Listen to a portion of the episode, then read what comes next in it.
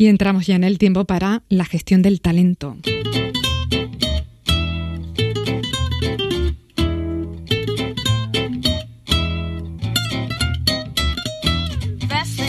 Y hoy de la mano de José Ángel López vamos a concluir el análisis de la película que hemos estado abordando este trimestre en nuestra filmoteca. Ese título ha sido Master and Commander.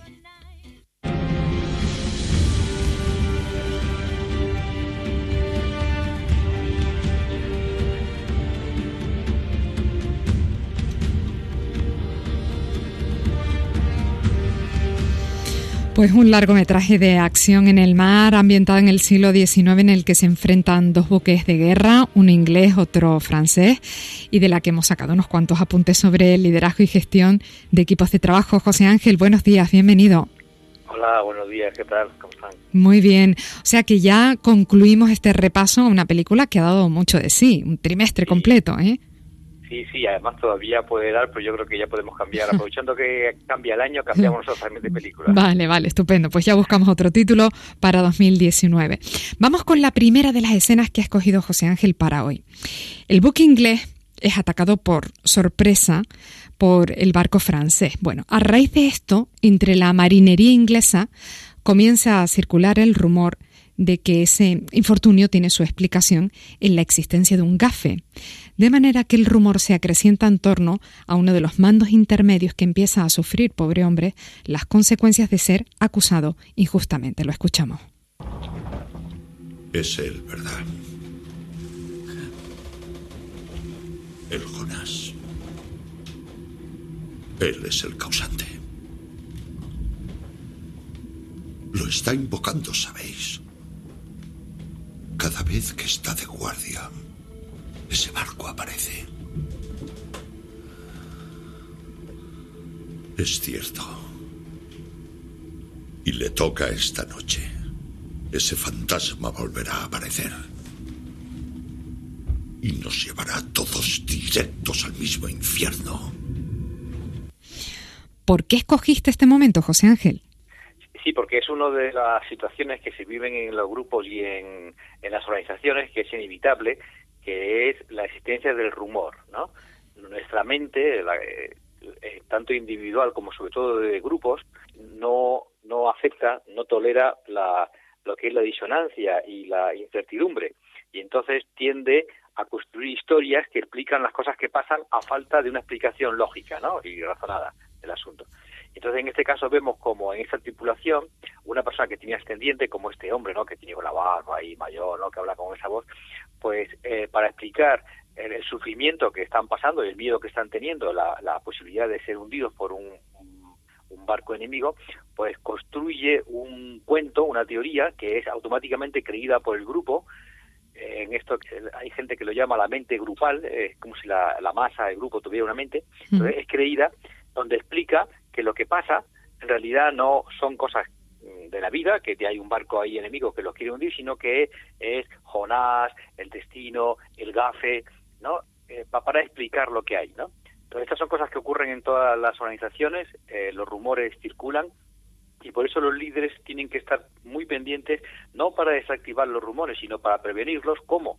Pues facilitando una comunicación una comunicación, lo que se llama ascendente y descendente dentro de la organización, donde recoja las inquietudes de las personas y transmitan información veraz que permita que la gente entienda qué es lo que está pasando, ¿no? En este caso, además, se produce un fenómeno muy típico en los grupos que cuando algo pasa que perturba, que genera angustia y que o sentimientos de culpa en, en los grupos, se activa de forma tremenda, que es buscar lo que llaman el chivo expiatorio, ¿no? Y en este caso, eh, efectivamente, pues eh, este señor dice la culpa de lo que está pasando lo tiene este este otro eh, oficial, ¿no? Mm. y, y, el grupo, sin crítica ninguno, asume ese rumor, ese chivo expiatorio y empiezan a actuar en consecuencia, ¿no?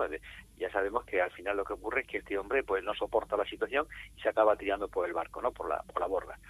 Esos son fenómenos típicos de los grupos que los líderes tienen que conocer y atender. Bueno, pues el segundo corte que nuestro colaborador ha escogido para hoy discurre en medio de una cena que celebran los mandos del barco. En medio de esa conversación se elogia a Horacio Nelson, el marino inglés, que era un referente para ellos. La, segunda vez.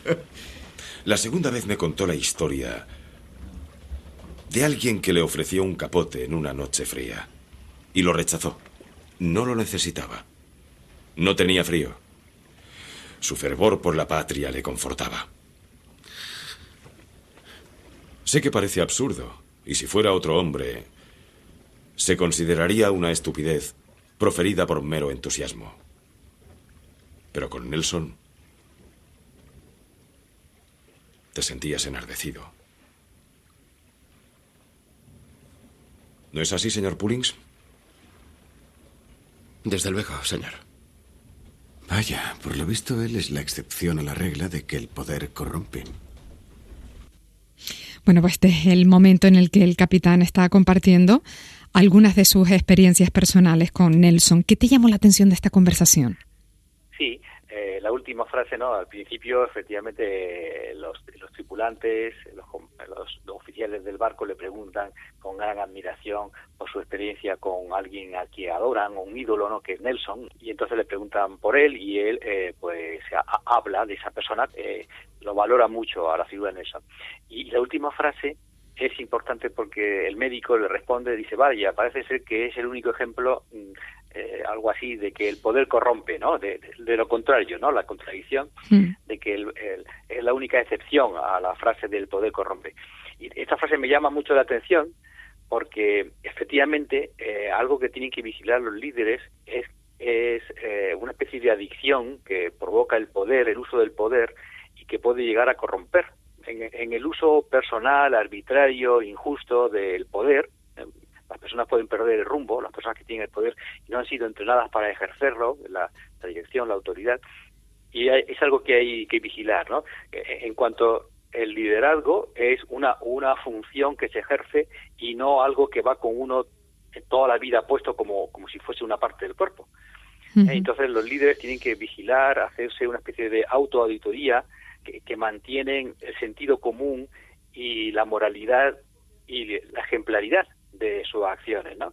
Porque si es cierto que el poder es como un chute, es, casi tan adictivo como trabajar en un buen equipo. Cuando alguien descubre el trabajo en un equipo, luego se queda siempre con, con esa sensación de, urgencia de, volver a trabajar en esa situación, ¿no? Entonces es, algo que efectivamente los líderes tienen que vigilar, incluso pensar que en algún momento van a dejar de ejercer el liderazgo, que es muy duro, y cómo preparar ese relevo y a la organización, al grupo, para que siga sobreviviendo sin ellos, ¿no?